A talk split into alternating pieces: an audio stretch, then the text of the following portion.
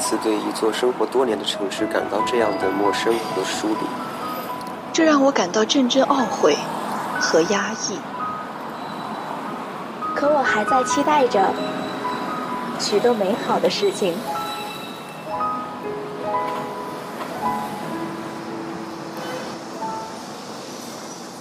我知道，在不远的未来，我会在这座城市茫茫无数的人海中去寻找，直到遇见你，然后轻声问候道：“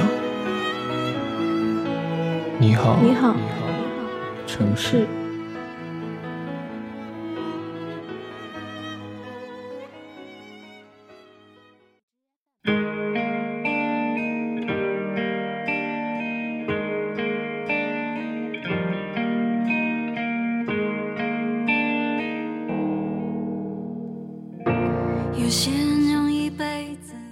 小耳朵们，大家好，这里是 FM 一九二九一零四，你好，城市，我是本期的主播甜甜。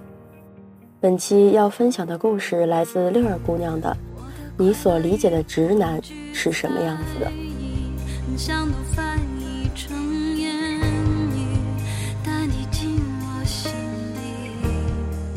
想做直男实录是在年初就有的心思。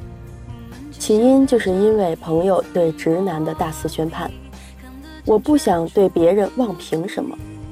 每个人都有自己的待人方式，不违法不违德就够了。你想要的可以自己给，你不喜欢可以远离。没有谁愿意被人贴上标签，进而质疑自己的行为处事。生活嘛，没必要让每个人都满意。百度上说。直男癌一词源于网友对活在自己的世界观、价值观、审美观里，时时向别人流露出对对方的不顺眼及不满，并略带大男子主义的人的一种调侃。主要特征是审美为负，衣着品味恶劣而不自知，晚期常常伴有幻觉，自以为审美主流，甚至衣着品味高级，发展下去可能有幻想症。以各种无下限言论刷新其级别，现引申为漠视女性价值、不尊重和物化女性、限制女性自由且自恋、自以为是、自作多情的男性。我说，但我觉得太片面了。直男应该总有好的一方面吧？浮生告诉我，比如我不认为大男子主义是一个不好的东西，我就这样。好在哪儿我也不知道，总之就感觉在家里，爸爸是一家之主说的算，就特别正常。看见别的家母亲特别强势那种就接受不来。百度上又说，大男子主义是指和女人在一起处理面对问题时，对女人的建议或想法不理睬，或者说一套做一套，最后还是按照自己的想法去解决问题。我说。但我个人感觉，大男子主义是一种能够承担责任的表现，但不理解有的女生为什么对大男子主义偏见那么大。浮生说，可能女生太强势了吧，我也说不清。那你呢？你觉得为什么现在婆媳关系这么复杂呢？可能是不满我的连环轰炸。浮生反问我道：“我说，现在大多数人的思想是利己主义。”本身婆媳就没有血缘关系，所以小的不愿意伺候老的，而中国的尊长之道又很深，老的又不会愿意放下架子去迁就小的，尤其还是两个女人争一个男人，于是就有矛盾了。福生说：“我倒是认为，可能是因为父亲和儿子是一对怂逼，可能我说的不对，但我就是这么认为，所以我也是大男子主义。”如果父亲一方强势一点，就不会出现一个刁钻刻薄的婆婆。子随父，儿子强势一些，会相处到一个听话、懂礼貌的媳妇。不得不说，这段话是震惊到我。尽管我不认为强势必须要对应柔弱，可是把话一点点揉开再去看，好像也有一丝丝道理。我理解的意思为：既然你强。那就强势的绝对一点，把不好的、不该有的都扼杀在萌芽里，别又怂又装逼。话不多说，聊天还在继续。为了证明我的猜测，我继续提问道：“那你是觉得强势一点可以解决大多数问题？”他没有回答。那你觉得强势跟刁钻有区别吗？他也可能没有来得及回答，只是自顾自地告诉了一些新的他所理解的家庭沟通方式。福生说：“我觉得赚钱养家是我的问题。”生孩子做饭是我媳妇的问题，赡养双方父母是我们两个的问题。有些人给我说说我直男，把女的当成生孩子的工具什么的。我只是觉得我不能生孩子，虽然我会做饭，但是我以后是肯定会工作，不会在家做饭的。那么总该有一个做饭的，所以我肯定找一个愿意为我这么做的，也一定会有的。孩子也不能放爷爷奶奶、姥姥姥爷那儿，这样教育很有问题。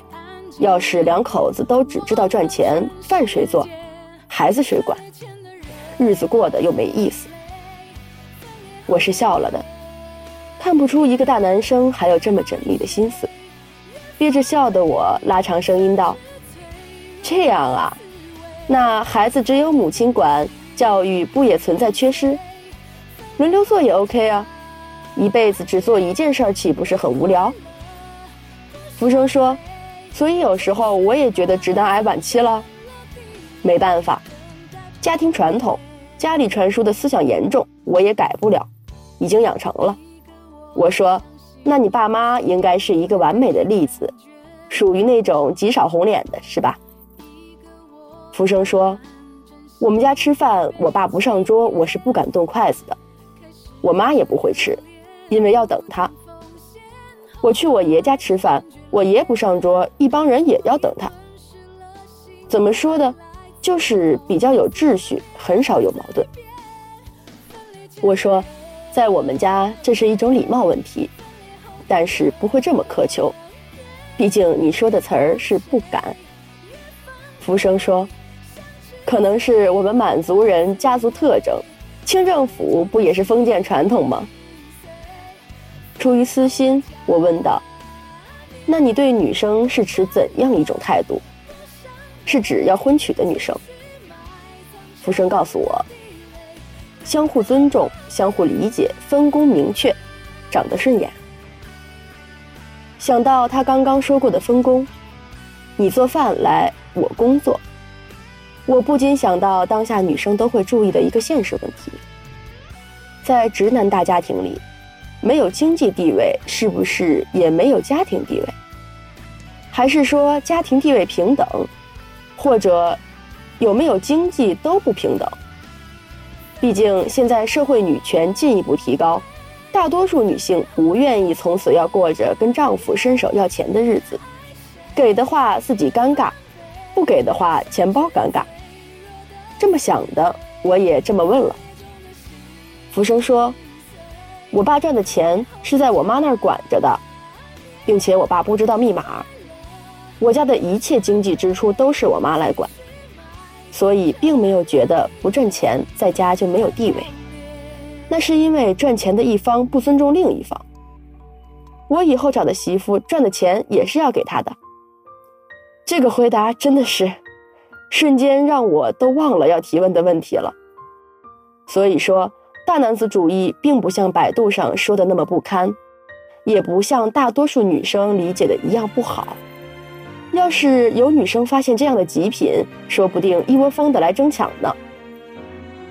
也祝所有有米虫心的小女生，都能遇到这样一个无理乖乖大直男。我说，要是让你来总结你理解的大男子主义，或者说你提倡的大男子主义，你怎么说？浮生说：“我觉得这在原始社会一直到封建社会的几千年来都不是问题的问题，怎么偏偏建国才六七十年就偏偏成了问题？是社会太进步，还是我没跟上？我也不太清楚。反正我觉得我世界观挺正的，就是不怎么会说话。”而且我暂时还不太会着急结婚的事儿，三十结婚就行。年轻主要精力还是要放在事业上，毕竟马上就要毕业了。我说，我觉得你没错，社会也没错。这个问题跟地域歧视差不多，总有几粒老鼠屎坏了一锅粥。尤其有的人做错事儿，还标榜着自己是哪里人，或者自己是哪类人，从而带乱大家。福生说，有时候也不是乱说，真的就是这样。比如我们东北人爱面子、爱吹牛逼等。我说好吧，给我个总结吧，几句话说说直男的特征。福生说，我不知道直男啥特征，我不太懂这些，只知道一点儿。我说，有一点算一点儿。拿你举例总结也 OK。福生说：“直男可能就是自以为是吧。”没了。福生说：“不懂。”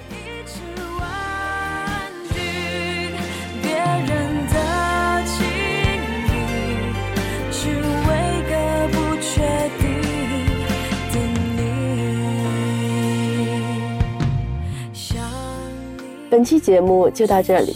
感谢你的收听，这里是 FM 一九二九一零四，你好，城市，我是主播甜甜，希望我感冒的小鼻音陪你度过本期，我在下期等你。